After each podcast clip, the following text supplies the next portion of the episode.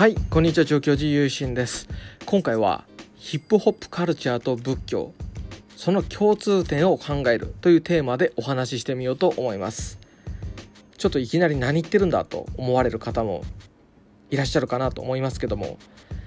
僕ですねもう10代の頃からヒップホップってものがすごく好きでもう夢中になっているんですよね。それで数年前ですかね同じようにヒップホップカルチャーがすごく好きな曹洞宗のお坊様と出会ったんですよ禅の雲水さんで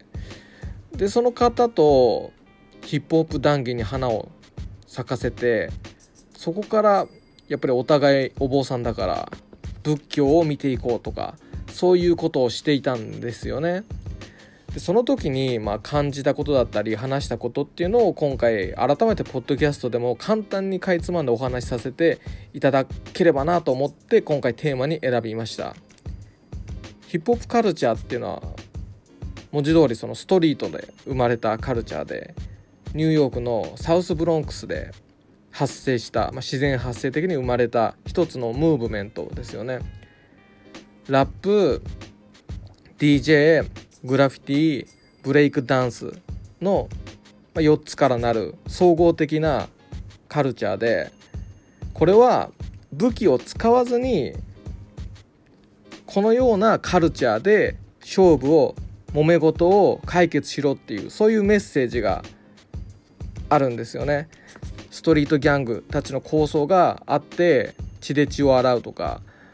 銃撃戦が繰り広げられてるとかそういうことじゃなくて例えば、ま、ラップで。ラップっていうのも最初なんかみんながパーティーする時のなんかこう司会者役っていうか愛の手を出したりそういうパフォーマンスする人たちがだんだんそういうラッパーになっていくんですけどそういう言葉を操るのが得意なやつはラップをやれ。音楽センスがあるやつは DJ をやれ。絵が得意なやつはグラフィティをやれ。踊るのが得意なやつはブレイクダンスで勝負をしろと。そのようにそれぞれの得意分野を生かして暴力的じゃなくて芸術的なパワーで自分たちの置かれてる環境だったりお互いのこの対立関係っていうのを解消していこうぜ。もっと平和に解決していこう。そしたら暴力じゃなくてアートになるし他の地区の人たちだったり他の階級階層の人たちにも自分たちのメッセージが平和的に伝わるっていうそういう一つの大きなある意味で暴力性を伴わない武器がヒップホップカルチャーだと思うんですよ。でヒップホップってやっぱりそういう貧しいいわゆるあのゲトとか呼ばれるまスラングの方の意味ですけどそういういわゆるスラム街といいますかそういったところに住む主に黒人の方々だったり移民の方々っていう中で貧困と向き合う中で生まれてきてるんですよね。で今自分が置かれている苦しみだとか痛みとかそしてそこから抜け出す痛みを歌って苦しみから抜け出すっていうかそういったところがすごくあるっていうか貧困から合法的に金をゲットして抜け出していくっていうか暮らしを良くしていくとかそういったことも一つ含まれていてそれもある意味では仏教が輪廻の世界から抜け出そうとしてるのと通じるところがあるんじゃないかその思想だったり心の働きというか僕たちがそのように励むその道のりっていうかっていう話をその雲水さんとしていて六道の中ですごく三幕種っていう3つの悪い世界輪廻の世界があってそれが例えばガキ道であったり修羅道であったり、まあ、地獄道であったりそうした中から下脱する抜け出していく。そうした仏教祖の姿ってゲトからヒップホップっていうアートカルチャーをこう元にして抜け出していこうっていうそういったところとすごくリンクしているんじゃないかっていう話をしてヒップホップも仏教も痛みを歌ってるんだっていうふうに話をされていたんですよね。仏教っていうのも人間が避けることのできない生老病死だったり四苦八苦と呼ばれるさまざまな自分自身の思い通りにならない苦しみ死の恐怖というものが究極かもしれません。そうしたものと向き合う痛みと向き合うそうした中で向き合って抜け出していくっていうそうした道のりがあってそれがストリートカルチャーであるヒップホップにも共通してるんじゃないか。その抜け出すためのツールとしてどちらも機能しているんじゃないか。宗教的。一つは宗教的。もう一つは現実的っていうか。そうした中で人間の痛みを歌うっていうところはすごくつながり合ってるっていうか。だからお坊さんが意外と音楽好きな方とかも多くて。そうしたのはやっぱりロックとかパンクもそうだと思うんですけどヒップホップの、まあ、ラップっていうのも人間の痛みだったり感情を歌いますよね。そうしたものが仏教の熱量と通じ合うからお坊さんがもしかしたら惹かれるんじゃないかっていうのはやっぱヒップホップってすごくなんか分かる分かるってなるっていうかお坊さんはヒップホップのカルチャーですよね。ムーブメントとしての。っていう風な話をしていて単なる音楽じゃなくてヒップホップには思想であったり考え方であったりやっぱりその集団であったりコミュニティの調和ハーモニーっていうのをすごく大事にするしそれは仏教でも同じことで僕たちの社会の調和であったり個々人の心のハーモニーそうしたものをすごく大事にしますよね。丁寧にこうメンテしていくっていうか調律していくっていう側面があると思うんですよね。宗教ってもともとその集団のメンテ役っていうか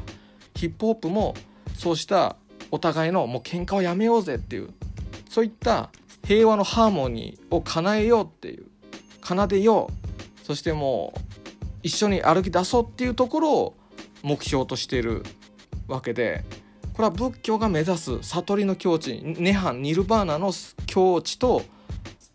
やっぱり通じてるんじゃないかってことを、まあ、2人で盛り上がっておりました。これもね冗談みたいな話っていうかっていうふうにもこうそういうヨタ話っていうかヒップホップと仏教どっちも好きだからちょっと2つ合わせて話そうよっていうレベルかもしれないけどでもちゃんと考えてみると確かにそうだと。どちらもやっぱり痛みを出発点としている人間の行為ではないかなっていうふうに思うんですよね。からヒップホップっていうのはま単なるファッションだけにはとどまらないし仏教っていうのも、まちょっとはマインドフルネスにやってみようかなっていうようなものでもないと思うんですよね。まあマインドフルネスはもうなんか独立した感じがありますけどもともとはあのベトナムの大乗仏教の中から生まれてきた作法っていうものが根っこにあったりしますんで、まあ、仏教から派生したっていう感じだと思いますけどでもそうしたものがあってやっぱりこのヒップホップと仏教っていうのはお互いを見ていくことでなんか今まで気が付いていなかったそれぞれの両者の素晴らしいいい点だったりあこういうところが同じだっていう点に気が付くっていうか比較して楽しむっていうか味わうっていうかそういうことをなんかこの雲水さんとの話で僕すごいあ楽しいなっていう思いをさせていただいたっていうかそういう気がしておりまして自分の好きなものをこのポッドキャストでも喋ってるんですけどもそのルーツっていうのが、まあ、そのそうした話し合いの経験だったりするのかなっていうふうに思ってますね。好きなものを好きなもので見ていくってすごく面白いことなんだとかすごく実感として記憶したっていうかそういう経験になりました。皆さんも是非自分の好きなものとなんか、まあ、仏教とかこのポッドキャスト聞いてくださる方って、まあ、少なからず関心がある方いらっしゃるかなと思うんですけどなんかこう仏像だったりこの仏像とこの歌手の顔って似てるなとかなんかそういったところでもいいと思うんですよね。そこからなんかこう見えてくるっていうかこのじゃあ仏像さんってどういう仏さんなんだろうっていうことで調べていくっていうかディグっていったりとかそうした関心が向いていくことにもなると思うんで好きなものと好きなものもどっちも否定しないでつなぎ合わせるっていうかお坊さんだからあんまりヒップホップとか聞かない方がいいの歌詞欄とかじゃなくて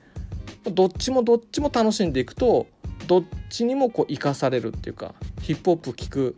時も楽しいっていうかあっこの歌詞って仏教で言ったらこういうことじゃないみたいなことでなんかすごく心が躍ったりとか仏教のこの考え方って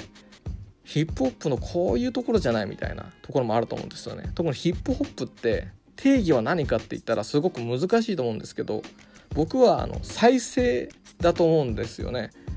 既存のものとは違う価値観っていうかそういう既存のものに対して新しい価値観を見出す発見する発明するっていう作業がヒップホップだと思うんですよ。例えばレコードって普通に針を置いて聞くわけですけどそれをこすってみる。さらにこのブレイクっていう場所でなんかすごくみんな盛り上がるぞって。じゃあここだけ2枚使ってループさせようとか。それが DJ になっていくわけで。ブレイクビーツになっていって。そんな発明ありって思うじゃないですか。ただただ回すだけじゃなくてこすってみる。そこがいいんじゃないっていう。なんかそういう遊び心っていうものがヒップホップというものにはあってそしてその遊びっていうのが真剣なんですよね。だから心打つだと思うんですよ。ヒップホップのブレイクビーツだったり DJ のミックスのそういうやり方もすごい発明だと思うんですけどノンストップでつなげていくっていう BPM 合わせてサビとイントロのところで次の曲のとかぶせてでフェードさせてっていうすごく発明だなと思って真剣に楽しもうとした結果真剣にマジでやばい最高のものが出来上がってるっていう新しいものが発明されていくっていうそれの連続の流れがヒップホップのムーブメントでそこがすごく面白いなと。途切れることがない遊びパーティーがヒップホップカルチャーにはあって仏教もそうした中でもう2,000年以上こう僕たちの中でリレーされていくわけですよね。その教えの灯火が。それが本当に終わることのない、まあ、DJ の